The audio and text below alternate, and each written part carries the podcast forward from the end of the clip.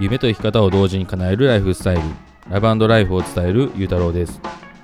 今日のラジオテーマは園児に学んだモチベーションの真実ということについてお話ししたいと思います。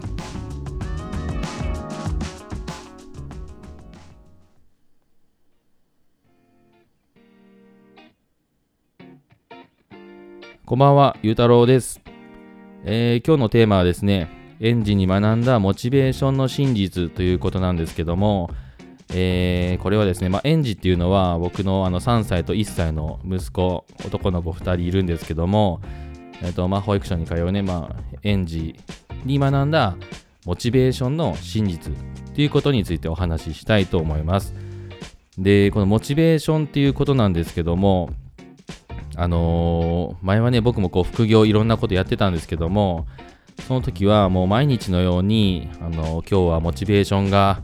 上がらないなとか、あの、どうやったらモチベーション上がるんだろうとか、なんかだるいな、モチベーション上がんないわとか、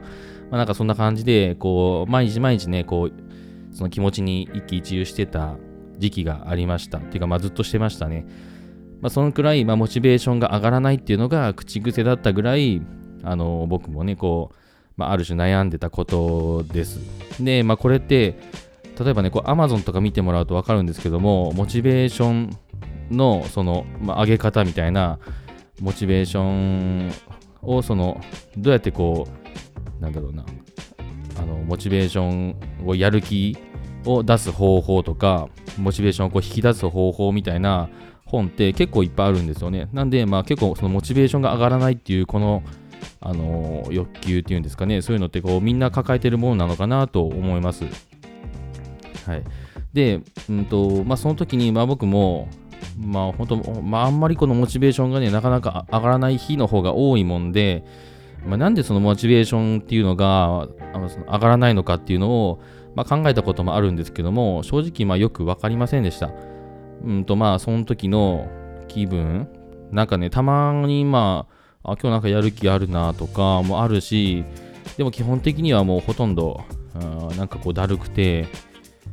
あなんかやる気ないな。でもこう副業やんなきゃいけないな。パソコンに向かわなきゃいけないな。でもなんかモチベーション上がんないな。みたいな、まあ、そういうのが多いんですよね。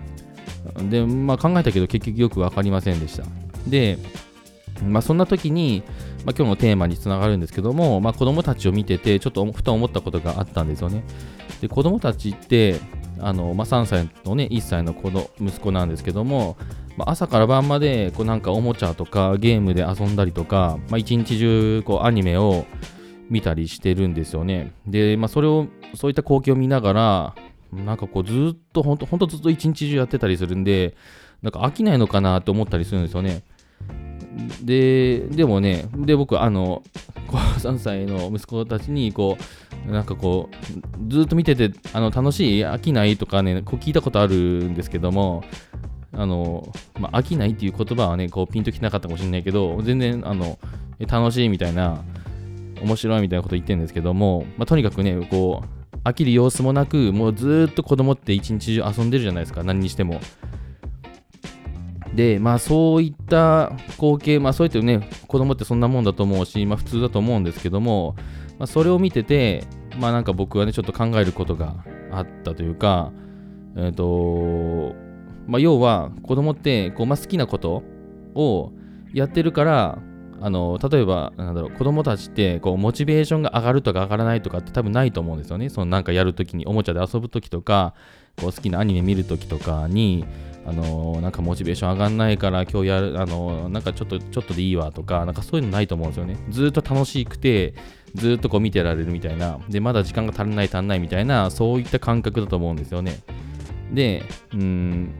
まあ子供はそんなもんだっていうことかもしれないですけども、なんかそれを僕はこう、大人の自分になんかこうね、当て込むことができないのかっていうのを、えー、考えたときに、えっと、まあ、思ったのが、えー、まあ、シンプルに、まあ、自分がこう今やってることがあのー、なんだろうな自分の中でこうちゃんとしちゃんとしたものが選べてないから、あのいちいちこのモチベーション上がるとか上がらないとかっていうその気持ちがあの左右されるんじゃないかなと思って、まあ、要は本当に心からやりたいことやあの好きなことっていうのを伝えて発信したりとか、あのー、それをね行動していればあの体っていうのは自然に動き出すんじゃないかなと思ってだからこう今自分がやってることをちょっともう一回見直そうってあの思ったことがあります。で前は僕はこのブログ書いたりとか、まあ、アフィリエイトあのしたりとかあのなんだろうなこう FX とかこうビットコインがどうだとかなんかねこうそう例えば、まあ、その時その時にこのは流行ったものとか、まあ、こうネットでこう調べた時に副業サラリーマンなんかこういいものとかでこう調べた時に、まあ、人気ランキングとかで出てくるのがアフィリエイトとかこうなんかいろいろ出てくるんですよね。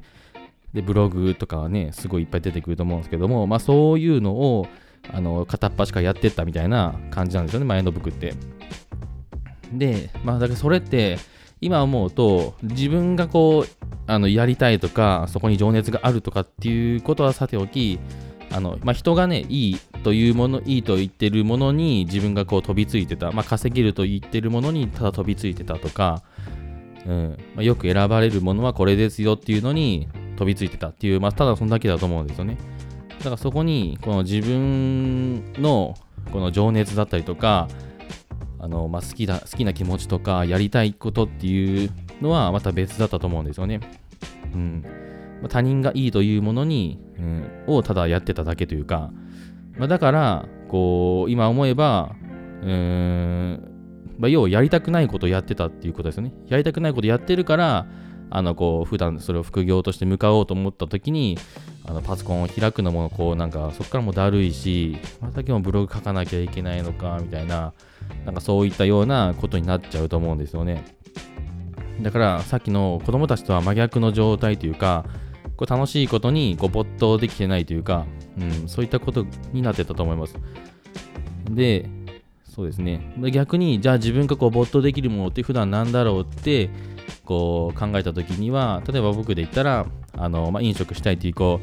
う、ね、あの店開きたいという夢とかもあるんですけどもあの、まあ、料理がすごい好きなんですよね。まあでもその料理も僕もあの全部の料理が好きとか得意っていうわけじゃなくて結構偏ってるんですよね。なんかあのどっちかというとこうアメリカンなジャンクフードを作るのが好きで、あのニューヨークピザみたいな感じ、ニューヨークピザとか、とまあ、ドーナツとか、えー、あとはこうフライドチキンとか、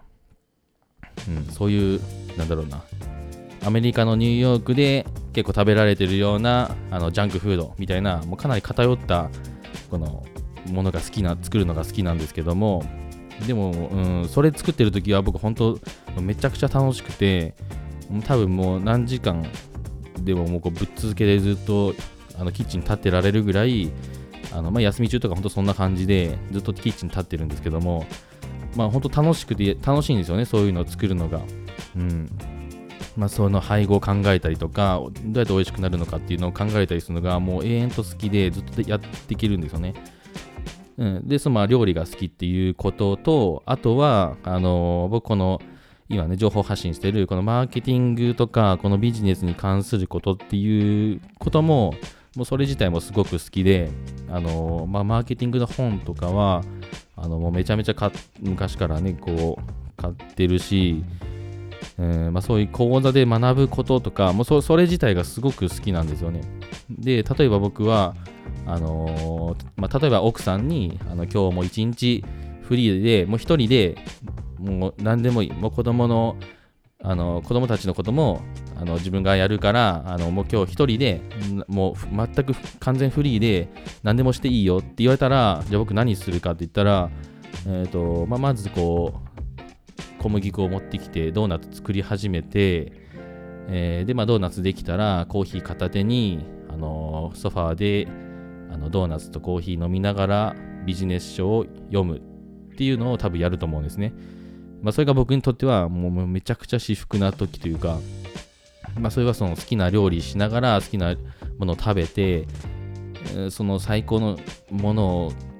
こう持ちながらビジネス書を読むっていうこうまた好きなことをこうインプットするっていうのがそれが好きなので、うん。まあ、そそれだったら僕って多分ねこうあんまモチベーションどうとか考えずにもうずっと行動で行動できるというかずっとこの没頭できる、まあ、子供たちと同じような状態になれるんですよね。で、まあ、それをこうなんかね今のこの情報発信にもなんか活用できないかというかっていうとこを考えた時にあ僕はこう単純にもっとシンプルに考えてこのマーケティング好きだったらマーケティングのことをもっとこう普通に発信しようみたいなで、うんまあ、そういうふうに考えたんですよね。なんかこう稼げる稼げないとかそういった指標じゃなくて、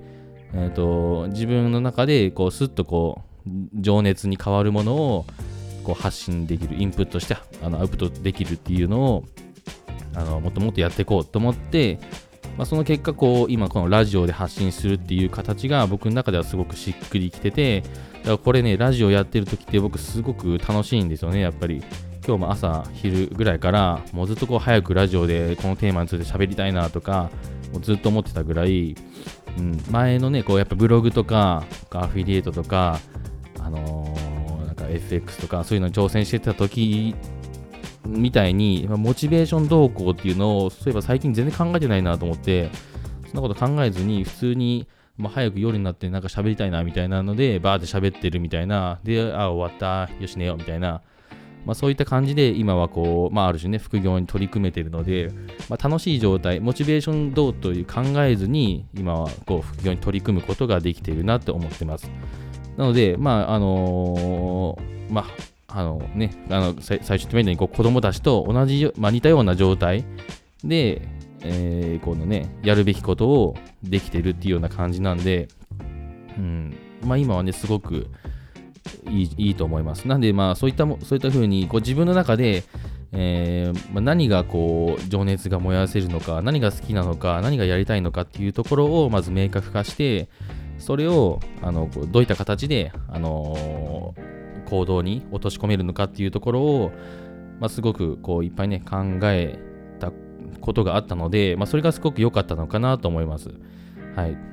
まあ、ということでね、ちょっと、えー、なかなかこうまとまとめる、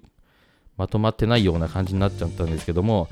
とにかくね、僕はこの園児、自分、あのまあ、子供たちによって、そういったね、モチベーションの真実、の実はモチベーション上がる上がらないじゃなくて、もうそもそも上がらないような、あモチベーション上がる上がらないっていうことを関係ないようなことをもう最初からやればいいんだよっていうことに気づけたっていうような話でした。はい。ということで今日もあの聞いてくれてありがとうございました。